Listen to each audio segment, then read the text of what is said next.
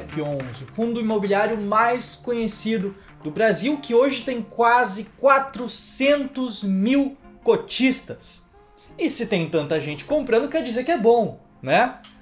Ou será que é porque tem muitas pessoas comprando que ele não é tão bom assim? Bom, eu espero que com esse vídeo aqui de hoje você consiga tomar as suas decisões de investimento de forma mais embasada.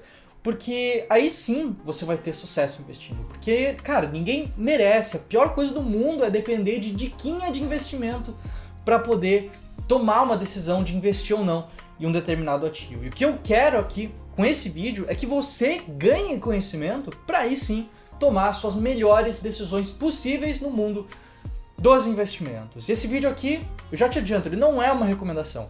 O que eu vou fazer ao longo desse vídeo é te ensinar para que você tome as melhores decisões de investimento por conta própria. Beleza? Então, vamos logo pro conteúdo.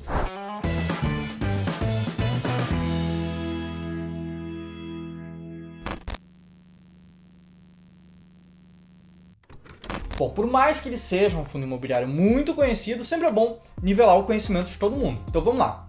O MXRF11 é o Maxi Renda Fundo Imobiliário, gerido pela XP Asset, que é o braço de gestão de recursos da corretora XP Investimentos, e é administrado pelo BTG Pactual.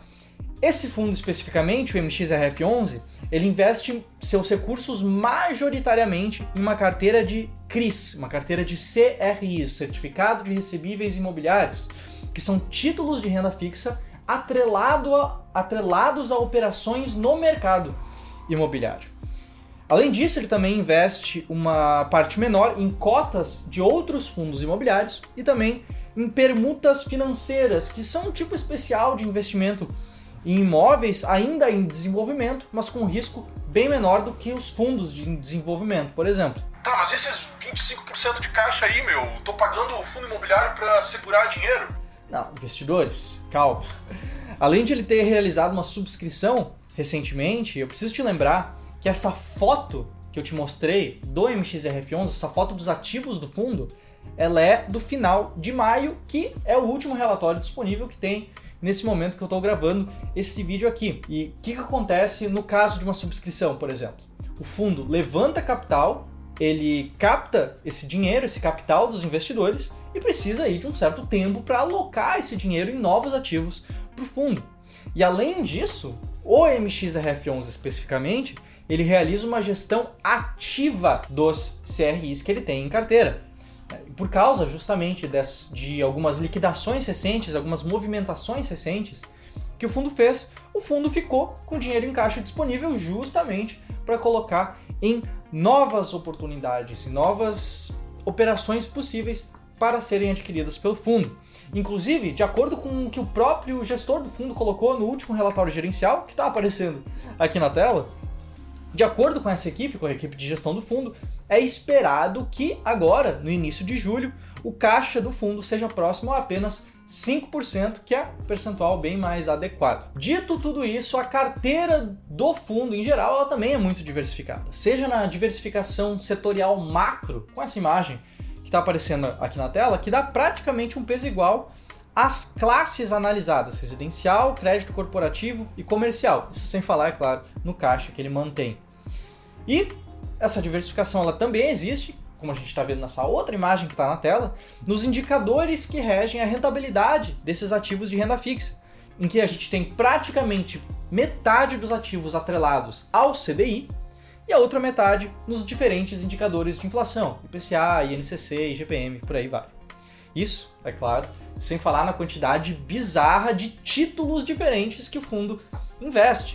Você está vendo aqui passar na tela, que é bastante comum justamente em fundos de papel. Os fundos de papel eles fazem isso para mitigar o risco que existe em investir em uma CRI, em um CRI individualmente. Você pode já ter visto, inclusive, na sua corretora, que existem esses títulos que estão disponíveis para investir, mas que eles têm um determinado risco. Justamente para mitigar esse risco, esses fundos de papel investem em uma carteira bastante diversificada em vários CRIs diferentes, em várias oportunidades diferentes no mercado imobiliário. Mas fala aí, você é um dos quase 400 mil cotistas do MXRF11? Você já tem esse fundo em carteira? Você já teve, já se desfez? Conta a sua história aqui pra gente nos comentários que a gente vai ficar bem feliz em ler sua mensagem. Bom, mas como é que está a situação atual desse fundo? Vamos lá. Termos de preço de cota, atualmente o MXRF11 ele custa cerca de 10 reais por cota, o que faz com que ele seja um fundo imobiliário bastante acessível de comprar cota por cota, justamente porque não existe mercado fracionário nos fundos imobiliários. Você pode comprar de cota em cota sem problema nenhum. Vamos lá mais um, mais um dado aqui: relação entre o preço e o valor patrimonial do fundo. Se a gente pegar esses 10 reais, que é o preço da cota, e dividir ele pelo valor patrimonial por cota que consta no relatório, que também é na casa dos 10 reais, como a gente consegue ver aqui nessa imagem, a gente chega a uma relação entre o preço e o valor patrimonial muito próxima a 1. Claro, vai depender do preço da cota no dia que você estiver vendo esse vídeo, mas fundos de papel em geral costumam ter essa relação entre o preço e o valor patrimonial ali mais ou menos na casa de 1. O que isso significa? Significa que o preço atual dele, o preço no home broker, o preço que você pagaria para comprar uma cota, está bastante próximo ao preço dos ativos que ele investe. Ou seja, ele está justamente precificado. Você sabia que era assim que calculava? Sabia que era esse o significado? Pô, mereceu like no vídeo, né? Mas vamos lá, vamos continuar aqui. E os dividendos desse fundo, que eu sei que você deve gostar bastante, né? Em geral, esse fundo ele vem distribuindo 7 centavos por cota aí nos últimos meses. E por conta das pequenas variações de preço que existe na cota desse fundo imobiliário, a mediana do dividend yield desse fundo nos últimos 12 meses está em cerca de 0,67% ao mês, o que é cerca de 0,07 acima da média do mercado, que hoje está na casa do 0,6% ao mês. Lembrando, dividend yield é o quanto foi pago pelo fundo dividido pelo preço da cota do fundo. Tá, mas vamos lá. Você clicou nesse vídeo aqui para saber se vale a pena investir nesse fundo imobiliário. E eu preciso ser sincero contigo aqui. Basicamente, eu só invisto em fundos imobiliários baratos.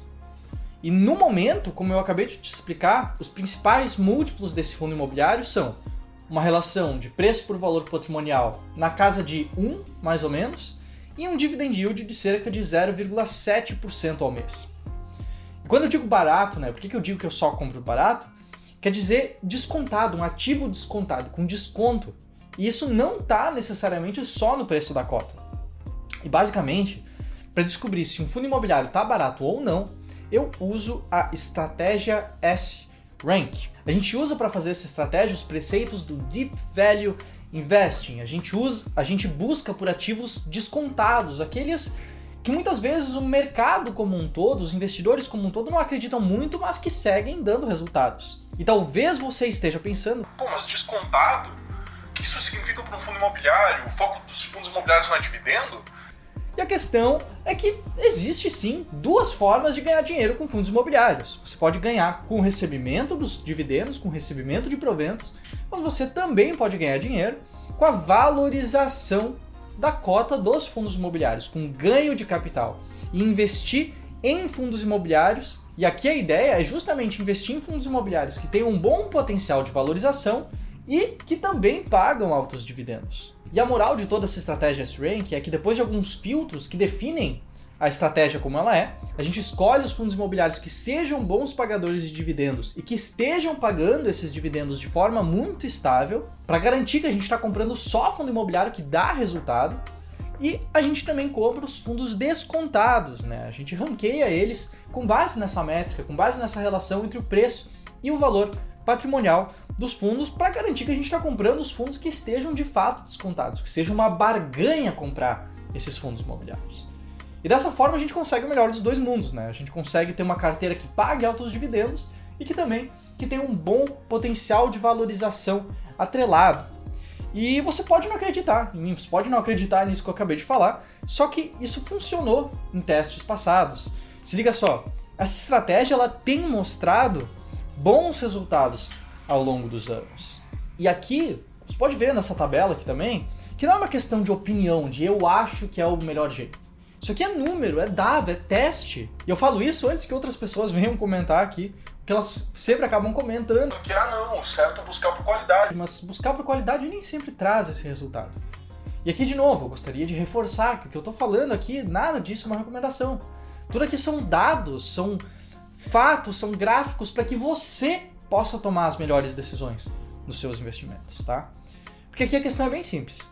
Se você quer aprender a investir em fundos imobiliários com um passo a passo claro, com uma estratégia poderosa de investimentos, tomando decisões que sejam fáceis de tomar e ganhando dinheiro com isso no longo prazo, obviamente, vai ter um link para o nosso curso sobre fundos imobiliários em que eu e o Ramiro a gente vai te ensinar em detalhes tudo que você precisa saber sobre fundos imobiliários e tudo que você precisa saber para investir com sucesso em fundos imobiliários. E é claro, não apenas dessa estratégia S-Rank que eu acabei de falar, mas também de outras três estratégias que a gente te explica ao longo do curso. Vai ter um link aqui em cima, vai ter um link no comentário fixado, vai ter um link na descrição, vai ter um link aí que você vai conseguir achar, tenho certeza. E a questão é a seguinte, tá?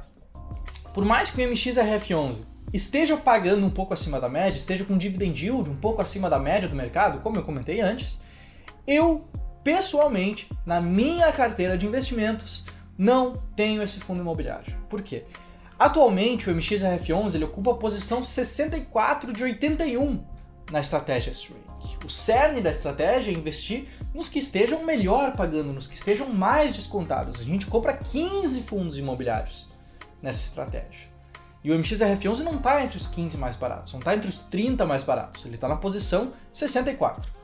E quando eu rebalanceei a minha carteira de fundos imobiliários há alguns meses, ele também não estava bem ranqueado na estratégia, então eu também não comprei, ele não faz parte da minha carteira atual de fundos imobiliários. E essa é a grande vantagem de usar uma estratégia passo a passo na hora de investir toda decisão que você vai ter que fazer se torna muito mais fácil, porque você sabe exatamente o que fazer, qual fundo comprar, qual fundo vender, quando comprar, quando vender.